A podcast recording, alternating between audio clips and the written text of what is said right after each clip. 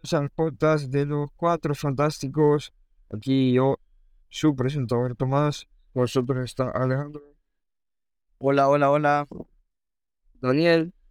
Hola, hola, hola. Y Nicolás. Hola. Ok, hoy vamos a estar hablando de... Hola Nicolás, hola. Hoy vamos a estar hablando de un tema que es eh, la pandemia en 2020, eh, que es una, bueno, un gran evento porque cambió un montón de cosas para todo, cómo se vivía, un montón de cosas en el mundo, ¿verdad? Cambió muchas cosas, experiencias para tal vez los jóvenes, ¿verdad? Que, que están con las clases online, etcétera, no pudieron vivir eh, cierta edad, tal vez, ¿verdad? Y eh, de eso vamos a estar hablando hoy.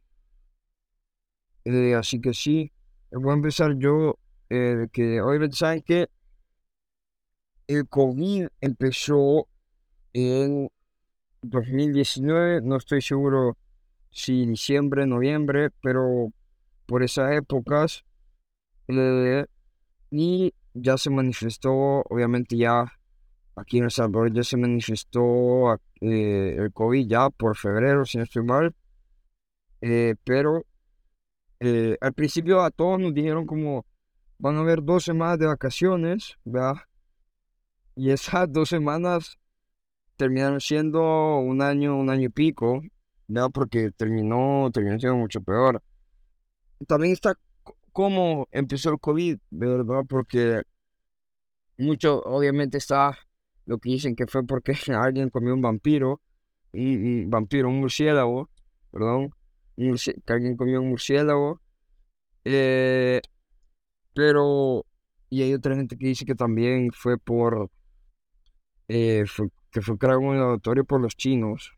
Eh, y que para mí esa es como la, la, la razón más coherente porque no creo que comiendo un murciélago haya sido, pues, se haya, se haya creado, ¿verdad? Eh, yo creo que sí lo crearon en un laboratorio, ¿verdad? Y sí, para mí esa es mi, esa es mi, mi opinión. Mi opinión es que... Ah, mi opinión es que, sí, puede ser que haya sido por comer vampiro, porque los vampiros, si te das cuenta, tienen rabia, infecciones bastante altas y hace lógica que, que, que se hayan enfermado de COVID, de murciélagos, perdón. Sí, sí, sí. Pero yo también algo que quería decir de que yo la verdad no sé ustedes, pero en la pandemia yo me levantaba como a la una y literalmente yo yo iba como a jugar play, ponerle, pero sí, la verdad afectó bastante y más que todo en el área comercial también. Y también ahí yo digo, o sea, por esa época ahí dio un impulso a la tecnología muy grande porque el exceso de internet era demasiado grande. Y entonces también la pandemia no solo trajo enfermedades, sino también que trajo cambios en el medio ambiente, en el calentamiento global y en todo eso. Entonces,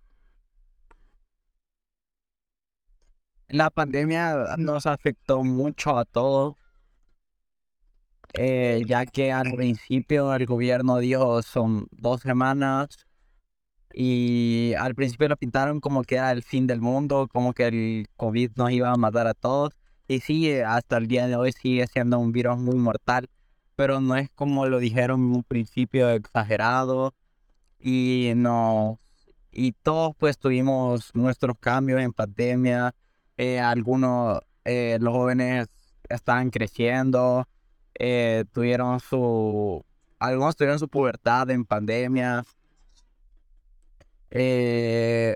otros tenían cambios, o sea, algunos hasta se deprimieron por lo mismo de pasar encerrados en la casa y no tener mucho que hacer y solo se enfocan en la tecnología eh, algunos otros pasaban jugando todo el día videojuegos y se dormían 3, 4 de la mañana y eso los terminaba desgastando más. eh, la pandemia tuvo bueno y malo, pero al final eh, hay que ver lo bueno y no quedarnos con lo malo. Sí, sí, sí, exacto, cabal. Porque también, ajá, como decís, de que se quedan jugando Play, Xbox, eh, cualquier otra cosa.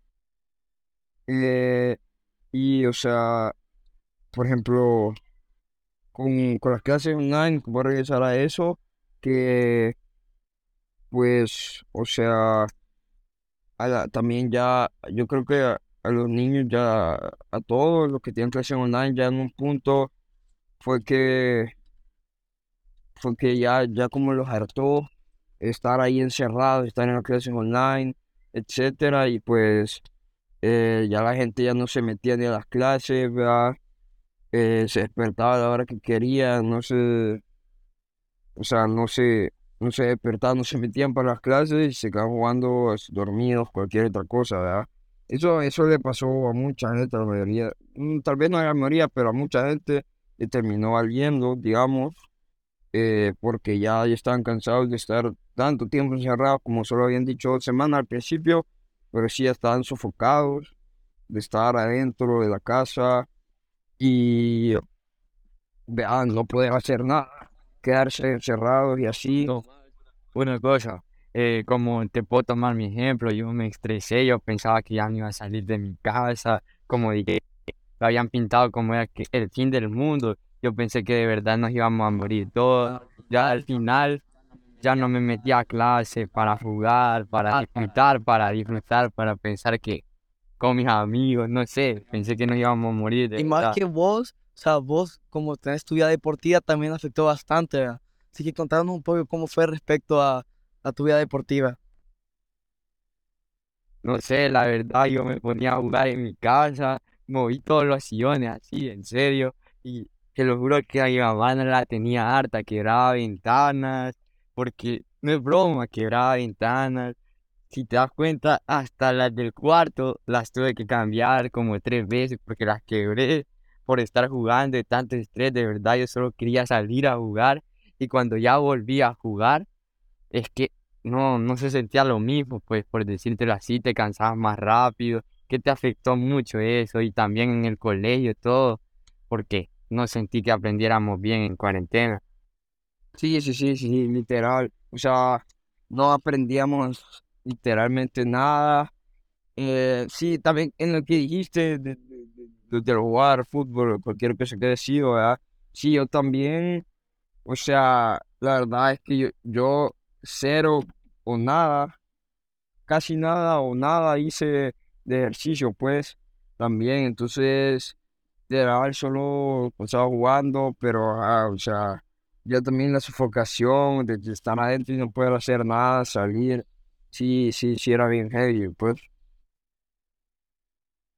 Sí, como ya dijeron anteriormente, la pandemia también afectó mucho en la vida de los deportistas, ya que uno tenía que estar encerrado por la propia seguridad de uno, de nuestros familiares y de las personas en general, y todos perdieron la condición física, algunos perdieron la esperanza de poder volver a jugar, eh, eh, perdieron hasta cierto punto el sueño que tenían algunos deportistas de poderse ir a jugar a otros países, de seguir mejorando. Fue como una pausa para todos, pero así como tuvo lo malo, también tuvo lo bueno, ya que la pandemia fue un momento donde todos se unieron, fueron solidarios y decidieron ayudar a la gente que tenía, a la que no tenía. Eh, por ejemplo, yo hubo como un mes que estuvimos toda mi familia encerrada en casa de mi tía y éramos 12 y yo dormía junto con mis primos, en la mañana todas mis tías y mamá haciendo la comida y la verdad fue un momento de unión muy lindo con mi familia que pude disfrutar mucho tiempo con ellos. Sí, sí, sí, eh, sí, también unía mucho la gente y todo. Y ya yéndonos a otro lado, también está lo de la vacuna, ¿verdad? Pues, la vacuna, la Pfizer, la Johnson Johnson, la rusa, la china, eh, o sea, demas- o sea, todas las vacunas, pues, había mucha gente que obviamente pensaba que las vacunas tenían los chips del gobierno, eh, no sé qué, bla, bla, bla, los chips que si te metías la, la vacuna, tía, el gobierno te iba a traquear, tía, tía, vos ibas a tener chips adentro del, godi- del gobierno, ¿verdad? todo, todo eso, aunque sí, las vacunas sí eh, se ayudaron, sí ayudan y se ayudaron a la gente que se las puso. También estaba la gente que, que no se las puso y no se las quiso poner, y pues sí. Eh, también voy a dar el ejemplo de, de Djokovic, que, que, un, que, un, que un tenista, probablemente saben quién es. Eh, Djokovic, por ejemplo, él se, él se es- estuvo con sus maneras y él, y él decidió no ponerse la vacuna y eso también lo perjudicó, no pudo jugar en el Australian Open en 2021, si no estoy mal, lo pudo jugar en US Open, no sé, pero lo dejó afuera, eh, lo dejó fuera de varios torneos a él, solo por no ponerse la vacuna y seguir sus principios de él, pero, eh, o sea, las autoridades no lo estaban dejando porque la vacuna se requería, porque obviamente la, la, vacuna ayuda a eso, y, y pues a los que se han puesto los ha ayudado. Otro es que la vacuna te puede dejar secuelas en los deportistas también. En Irving tampoco se la quería poner, por ejemplo. Todavía 2022 no se la quería poner y tenía bastantes problemas con la NBA. Quizás así hay jugadores, deportistas que no confiaron en la vacuna y pues eso tocó. Hay alguien que quiera seguir con mi... Sí, eh, las vacunas, o sea, las vacunas normalmente tienen, tienen como un proceso previo para ser aprobadas de mínimo 10, 20 años eh, para que los doctores puedan hacer estudios para comprobar si tienen efectos secundarios y no solo como a corto plazo, sino a largo plazo. Y algunos de los efectos de largo plazo que pudieron, que tal vez dijeron los doctores que podían dar era cambios en el ADN y cosas así, o sea, podían modificar nuestro sistema inmune, nuestro ADN. Y hasta el día de hoy la vacuna sigue siendo muy nueva como para comprobar qué efectos o secuelas puede generarnos hacia nuestro futuro.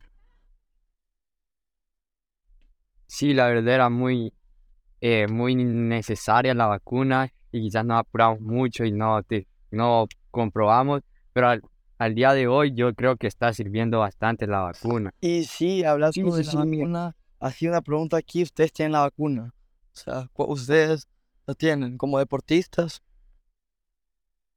Yo, yo, yo sí tengo la vacuna, yo tengo dos o tres, si no estoy mal. Yo también, yo solo tengo dos y hasta ahí me he quedado por ahorita, a ver. Yo tengo las tres dosis de la vacuna porque hay gente que hoy en día tiene, se está poniendo hasta la quinta o sexta dosis, pero esa ya es gente que ya está grande y, y que su cuerpo puede aguantar todas esas como vacunadas. Y yo creo que en menores de 21 o 22 años para abajo todavía no pueden pasar de la tercera a cuarta dosis porque puede ser muy peligroso en futuro para su desarrollo, eh, para enfermedades que pueden causar cuando ellos ya estén mayores y el sistema inmune baje, o otros efectos secundarios o secuelas que nos puedan quedar por el exceso de, de vacunas para nuestra edad.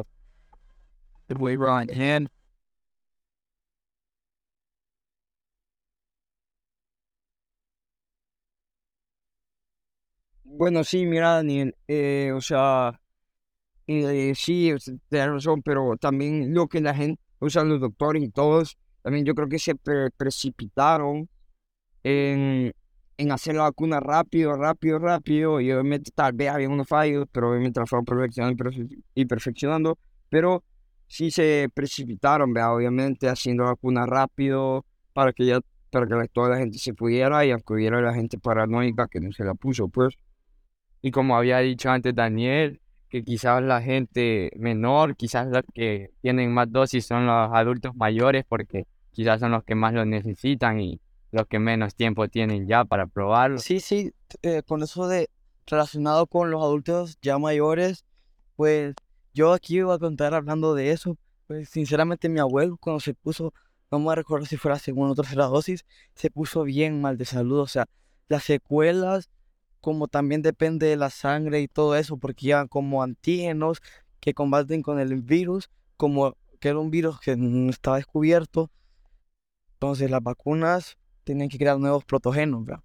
Entonces, eh, para los adultos mayores, yo creo que fue como más difícil adaptarse a todo eso y a las secuelas que les dejó. Sé si... Sí, sí, sí, también ese, ese es un, un buen punto, sí, a los, la gente mayor eh, también les costaba más ponerse y todo. Eh, por ejemplo, yo conozco, si no estoy mal, a, una, a un amigo de mi abuelo y mi abuelo que pues, creo que lleva como cinco dosis ya porque él ya tiene como 60, 65 años, creo que casi 70 y, y pasa viajando a todos lados, ¿vea? y obviamente los aeropuertos y a donde vaya siempre te puede dar COVID, entonces sí se tuvo que poner como cinco vacunas y, y aún así todavía le dio el COVID, pues, pero... Ajá. Sí, o sea, tal vez los doctores se precipitaron un poco con la vacuna, pero también hay que tener en cuenta que no tenían mucho tiempo porque eh, en el momento que empezaron a crear la vacuna está el pico más alto, creo que en todo el mundo de muertes. Entonces tenían la presión de la, de la Organización Mundial de la Salud, la presión de, de los sistemas de salud de todos los países eh, y de las personas en general, del mundo en general, tenían la presión de crear una vacuna que pudiera ayudar a contener un poco la, los efectos del COVID para, para que las personas, para que más personas pudieran resistir el virus, ya que el virus fue mutando también y fue creando diferentes como, como variables del mismo virus y se fue haciendo cada vez más fuerte y por eso la vacuna tenía que ir mejorando poco a poco conforme mejoraba el virus también. Sí, Black, Sí, no- sí, bueno, habla vos.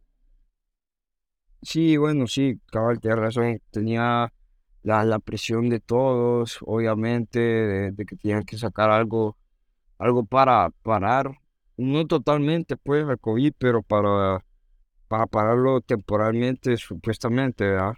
Eh, en ese sentido, las vacunas. Sí, yo estoy de acuerdo con lo que dijo Tomás, que era necesario ya una vacuna porque ya eran millones de personas las que se estaban muriendo. O sea, se quedamos con la mitad de la población que había antes, creo yo, si no estoy mal. Y la verdad es que sí, tenía mucha presión los doctores en todo eso. Sí, mira, ahí eh, con lo que también, porque con lo que está muriendo gente, ahí también los doctores no sabían cómo, no sabían el tratamiento que hacer para el COVID. Entonces también estaban pidiendo tratamientos como que si fuera tal vez una gripe, una neumonía, cualquier cosa, y están pidiendo tratamientos que no ayudaban, eh, o sea, no, no le ayudaban al paciente eh, al que tenía el COVID, pues.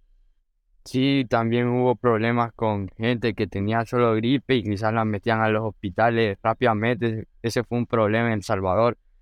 Si no te das cuenta que les dio COVID y se murieron. Sí, o sea, también eh, los hospitales que se sa- saturaban y todo.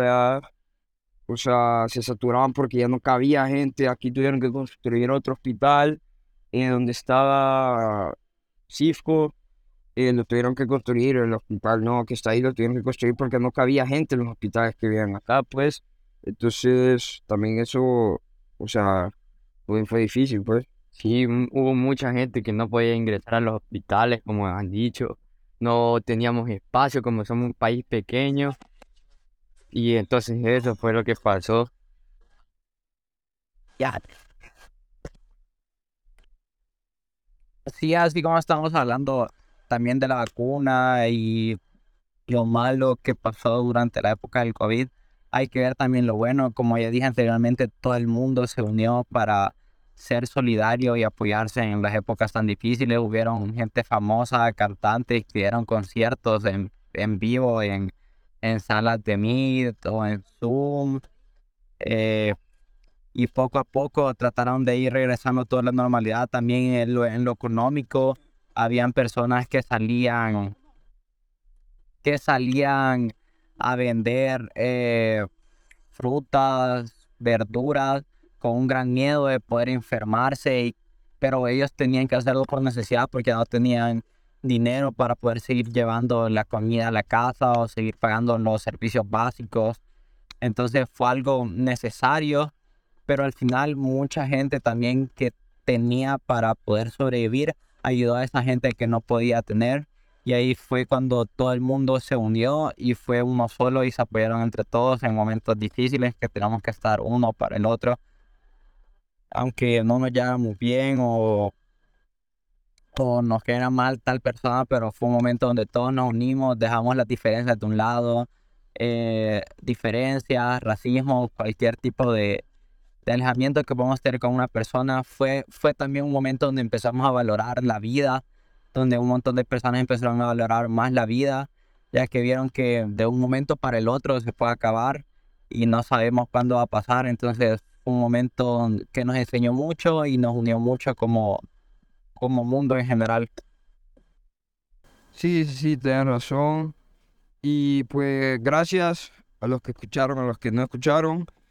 Y este es el podcast de hoy. Nos vemos en el de mañana. Así que adiós, gracias. Adiós. Adiós, gracias por escuchar. Gracias por escucharnos. Adiós.